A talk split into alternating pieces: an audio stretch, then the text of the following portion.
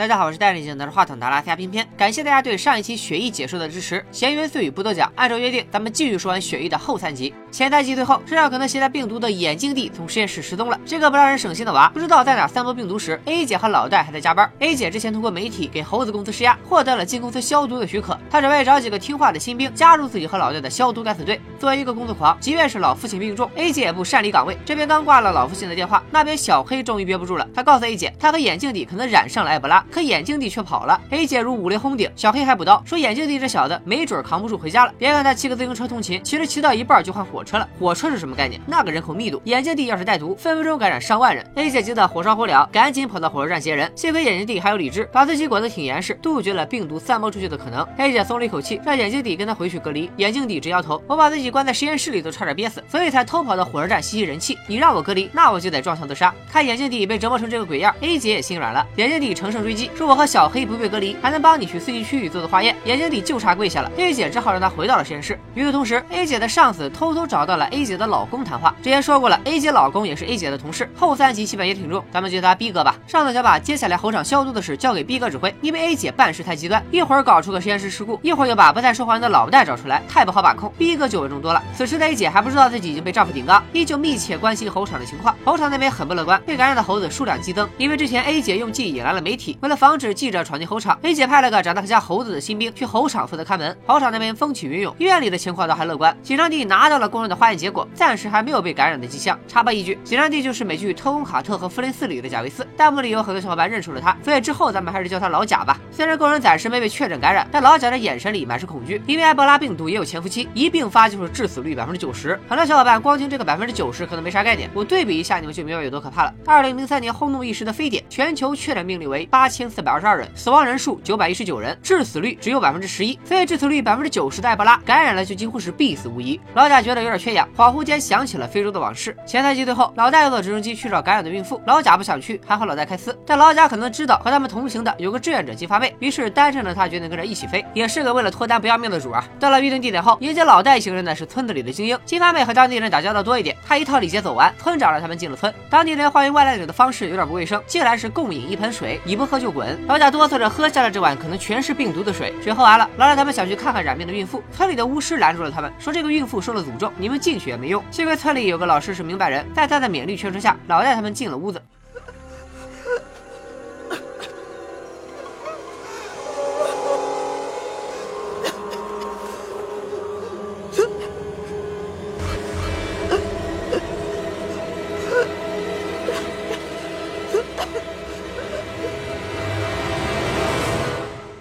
父已经到了感染晚期，老戴和老贾开始给他抽血，看着妈妈受苦，一旁的大儿子泪流满面。抽完血，老贾和金发妹想走，要把血样带回去研究。老戴微微沉吟，说直升机三天后才来，咱们得多待几天。老贾刚想发飙，外面就传来了喧闹声。原来一位老师将老戴他们放进屋，巫师觉得这会给村子带来新疾病，纠集全村人打起了老师。老戴一行人面面相觑，不知道该怎么平息全村的恐慌。发愁的不仅是过去的老戴，还有现在的 A 姐，她还小嘴巴巴的给新人讲课呢。转眼就被上司叫出来，被告知猴场的事交给你老公负责了。A 姐不敢和上司发脾气，就去找老公撒。气，老公说不动，A 姐又去找老戴，老戴更冷静，你和你老公谁去无所谓，反正我得去。A 姐气得怼起了老师，您老这是卸磨杀驴啊？你是不是把我的病毒扩散？这样就没人叫你疯子了。老戴也来气了，你这丫头分不清状况，现在谁去猴场不重要，消灭病毒最重要。A 姐这么据理力争确实没啥意义，因为在四级实验室里，眼镜弟和小黑也拿到了一份工人的血样，他们看到了在猴子身上见过的细胞被病毒破坏的惨状，也就是说工人也感染了埃博拉。这个消息还没传到医院，老贾觉得万事大吉，还和媳妇打电话唠家常呢。和老贾通电话的不是别人，正是多年前的金发妹。看来老贾撩妹一击必中，金发妹现在都是孩子他妈了。电话刚挂，A 姐跑来说了工人被感染的事，她决定召集所有工人家属来一次集体大验血。A 姐现在只能在后方使劲，老戴他们却已经进入了战斗状态。在战前特训阶段，老戴特别提示你们身上的防护服都有个通风设备，通风设备有两种，需要不同型号的电池，不要搞混，搞混了你们就被憋死了。为了不造成民众恐慌，消毒行动定为凌晨。密封的猴场养殖车间因为电力问题也没法开灯，为了让大家适应黑暗，老戴把特训室的灯也关上了。这一关灯不要紧，一位黑人小哥承受不住压力，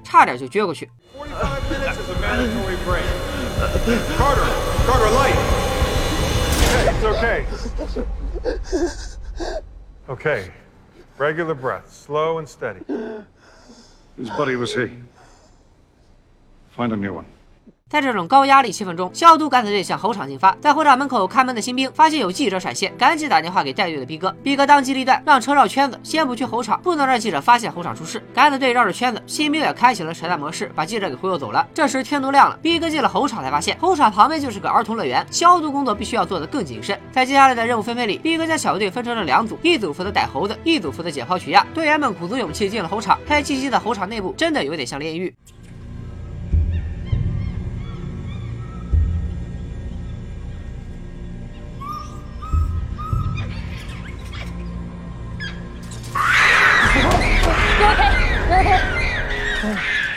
猴子们看来了生面孔，冲队员们扔起了粪便。这些粪便可都是病毒载体，人命关天，没有人敢掉以轻心。他们两人一组，开始了行动。一个人打开笼子，一个人拿叉子固定猴子。开笼子的兄弟要马上举起麻醉针怼过去，然后将猴子运到解剖台。解剖台的操作员要给猴子安乐死，剪刀钳子一块上，抬起五块样本后，猴子尸体就被扔进焚烧炉火化了。但事情还没完，还要把解剖台彻底清洁一遍，废水要装桶里处理，这才算是搞定了一只猴子。那现在需要处理的猴子总数是多少呢？整整五百只。很快就有人头晕眼花了，一个不注意，从笼子里窜出来一只猴子。捉猴子时。有位士兵被猴子抓伤了，一切发生的太突然，他眼神里全是绝望。等待他的将是无数的检测与漫长的隔离。为了防止猴子惹出更大的祸，门外负责看门的新兵也手忙脚乱地穿上了防护服，和同伴一起堵住了排风口。猴子看排风口被堵上了，只能原路返回。此时老戴和逼哥已经拦住了他的退路。猴子还想负隅顽抗，被眼疾手快的逼哥一叉子制服。老戴小针一扎，猴子就蹬腿了。解决完这个大危机，所有人都瘫倒在地，让老戴他们喘口气。我们来看看 A 姐。A 姐看望完生病的老爹，转弯上楼去了老贾那边。老贾想通了，这帮被留院观察的工人家属们不弄了在医院等化验结果。他拿了几。份血样给 A 姐，让她拿回去一起查。研究所里被憋在实验室的眼镜弟和小黑，因为加班和禁闭，都一脸憔悴。黑姐让小黑睡会儿，拉上眼镜弟去了四级实验室。眼镜弟其实已经有点顶不住了，在上眼皮和下眼皮打架时，他和 A 姐发现了两个被感染的病例。黑姐赶紧把这个消息通知了老贾，这下坐实了之前的担忧：埃博拉病毒已经在人群里蔓延。老贾本来就很脆弱的乐观，现在被现实彻底击碎了。他在工人家属前徘徊着，不知如何把这个消息公布。他又想起了那段非洲往事。虽然因为老贾他们的到来，部落巫师认为会带来新的疾患，但也正因因如此，没人敢接近老贾他们。所以他被感染的。孕妇即将生产时，只有老贾、老戴和金发妹能够给这位可怜的母亲接生。接生的结果让三个人都很沮丧，孩子和妈妈都死在了病毒的魔爪之下。脑海里闪回这段往事，让老贾坚定了信念：埃博拉病毒的可怕不是光凭乐观就可以逃避的。他叫起了那两位感染的工人，对他们进行了隔离。黑姐和眼镜弟这边刚筋疲力尽的测完了工人的血样，老赖他们那边又送来了猴子的，又得爆肝加班了。可人不是铁打的，黑姐看出了眼镜弟已经空蓝了，便让他回去补补觉，换小黑来。眼镜弟太累了，在洗消毒浴时便躺了下下来。眼看眼镜弟就要睡过去了，幸亏自己实验室警报装置够。灵敏，A 姐根据警报找到了眼镜弟，只能停止手头的检测，亲自带眼镜弟出了 C 级实验室。把眼镜弟送回去后，A 姐觉得心慌，她联系了还在猴场的老公。从电话里，A 姐听出了老公的心力憔悴，她坐不住了。在和上司再一次请求后，A 姐要奔赴猴场，换下老公，让他去休息。B 哥在猴场确实状态很差，与之相比，老戴好像打了鸡血一样，还是要独自去做一些实验。老戴一走，现场指挥的只有 B 哥，士兵们都是四十五分钟一休息。轻上不下火线的 B 哥却连续工作了十二个小时，光着防护服的电池就换了三块了。逼哥让士兵们分组去附近的快餐店吃个饭，顺便给他带一份老干妈炒饭。士兵们在快餐店里引起了当地群众的强势围观。吃完这顿艰难的宵夜，新兵们端着老干妈炒饭回来一看，逼哥已经静静的躺下了。赶来增援的 A 姐正巧赶上救护车拉走逼哥，她多么想跟着前往医院看护丈夫。在病毒和老公之间，A 姐深呼吸，还是选择了病毒。她代替丈夫接管了猴场的善后工作。进入猴场，A 姐才发现老戴不在现场，她自己去做实验了，把危险的解剖工作交给了新丁。结果这个新丁因为独自面对猴尸太紧张而忘记了更换电池，电池没电时，全封闭的防护服可就不能供氧了。眼看新丁就要被憋死，A 姐赶紧呼叫其他人拿电池过来。离他们最近的一个小队听到人命关天，把手头给猴子打针的工作抛下，就跑去送电池了。电池刚换上，外面又来了一辆电视台的直播车，肯定是刚才吃宵夜时新兵们的出现让群众打了新闻热线。A 姐紧急调人增援，尽快处理完尽快撤。这个时候最应该抓进度的老戴玩失踪，A 姐气得浑身发抖。她满猴场找老戴，发现老戴正在凿冰柜里的冻猴。A 姐气势汹汹的指责老戴擅离职守，老戴一句话让 A 姐懵了。他说数过了猴场所有的猴子，包括冰柜里的这几只，最后加减乘除，发现还少了一只。这只猴子很可能在运输时从车上溜了。浑身都是埃博拉病毒的一只猴子，在大城市里到处跑，那可是几乎完美的病毒散播器。老戴想出去追击这只猴子，但 A 姐告诉他，咱们研究所权力有限，进猴场都是偷偷摸摸的，猴场之外的行动也只能去求机构中心的老贾。老戴一听老贾这个名字，意识越飘越远，回到了那一年的非洲。可怜的孕妇和孩子死后，村里的巫师也不得不面对现实。他和老戴交了底，说我知道这次的病不是什么诅咒，但你们这些外来人也没办法，我只能把生病和没生病的村民隔离，最后能活几个是几个。巫师的话很务实，他启发了老戴。老戴找到等直升机撤离的老贾和金发妹，让大家不要走，只要耐心等待这波病毒过去，村里活下来的幸存者没准身上会有抗体。但老贾还是那句话，我们来这里就是来收集血样的，不是来送死的。固执的老戴坚持要留下来。几天后，巫师也被病毒击溃了。不过村里也真的出现了奇迹，一个小女孩被病毒感染后神奇的退烧了。临死前听到这样的好消息，巫师很欣慰，他请求老戴给他一个痛快的了断，因为按照习俗，巫师死后附近村落的人都会来祭奠他，祭奠的方式就是触摸巫师的尸体，那时病毒会再次扩散。巫师的请求等同于让老戴杀人，老戴犹豫着不知怎么办才好。巫师的屋子外，老贾看着村子死去的孩子尸体，不忍下葬。金发妹过来温柔的安慰老贾，两个人流着泪下葬了这个刚出世却被病毒夺走生命的幼童。突然，村子里火光冲天，巫师的屋子燃起了熊熊烈焰，火光中老戴神色坚毅。老贾清楚老戴做事的风格，他猜出了是老戴给巫师做了安乐死。老戴不置可否，他让老贾带上可能有抗体的女孩，天亮了就走。老贾无法相信，老戴竟然主动了结了一个人的生命。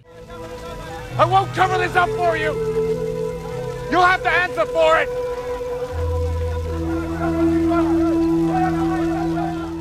也正是因为老贾回国后把老戴的事情和盘托出，才造成了如今老戴在研究所里没人待见的窘境。那个小女孩身上的抗体多半也功效不大，所以老贾的指责让老戴离开了研究所。有这样的矛盾，老戴去求老贾合作，确实有着很大的心理障碍。此时的老贾也焦头烂额，因为又接连出现了工人被感染的病例。老贾被有关部门质询，老贾这次还是想拖延发布警报，理由依旧是发布警报后民众会集体大逃亡，总统得关到秘密地下室，整个华盛顿都要军事管制。而那几名工人都只是轻微发烧和呕吐，没有以前那种浑身腐烂的症状。老贾提议再等一一天，要是再有新的感染病例，咱们再谈发警报的事。从支援会议上出来，老戴就等在楼梯口。看来老戴还是清楚，此时唯有合作才能挽救更多人的生命。老贾看到老戴，还想怼两句，老戴直接说猴场丢了只猴，事态严峻。老贾憋回了气话，他知道现在不是赌气的时候。这对老伙计为了狙击埃博拉病毒，再次联手在了一起。他们去机场找到了运猴子的空管员，空管员说那只猴子不是溜了，是半路就死掉了。这批猴子死了好多，所以今天还会再运一批猴子补货。老贾一听这话，赶紧找来了一帮手下，直接拦截了运猴的卡车，算是把猴子这个病毒源搞跑掉了。现在最危险的地方只剩下猴场了。在 A 姐的指挥下，新兵们有条不紊地进行着收尾。在换班出去上厕所时，女兵们发现下雪了，同时他们还看到了一个可怕的画面：那些给猴子打完针还没来得及拉走的针头，好像被谁拿出来当玩具了。顺着掉落在地上的针头轨迹，A 姐追踪到了游乐场，正巧碰上了一个孩子捡起了剧毒针头。A 姐赶紧调动母亲模式，晓之以情，动之以理，哄孩子扔下了针头，然后把他抱到了远处。发生了这场虚惊，所有人都手忙脚乱地加快了收尾速度，大家都忙得团团转，谁也没注意，刚才是猴场外面出了问题，现在猴场里面也有一个巨大隐患。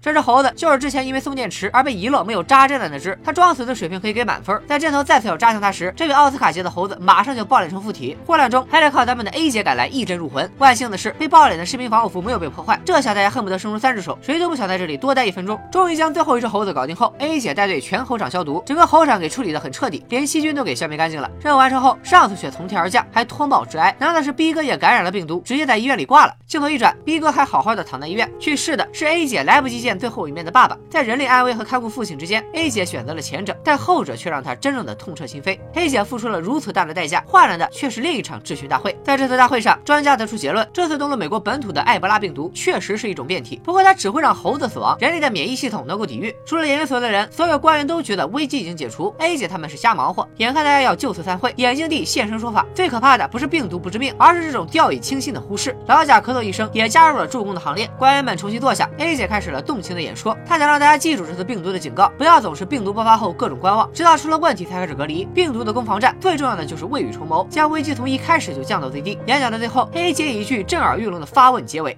This outbreak was a warning. We can choose to ignore it, or we can face the future with eyes wide open. My question to you there is a deadly pathogen coming for us. What are we going to do about it?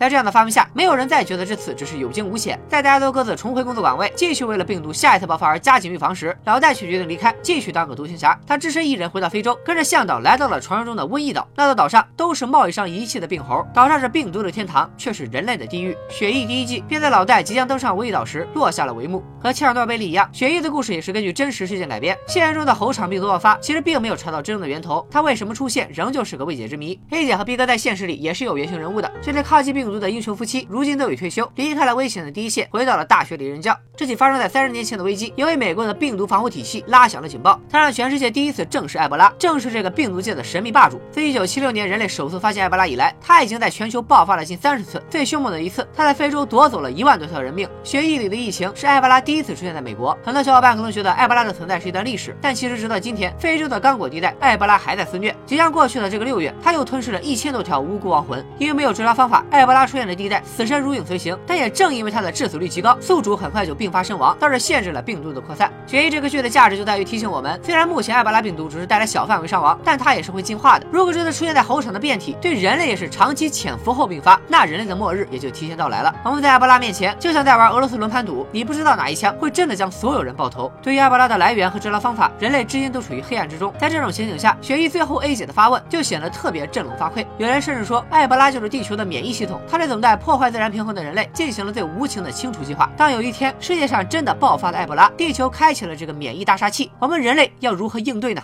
本期视频就到这里，喜欢面面的视频欢迎关注并且一键三连，咱们下期再见，拜了个拜。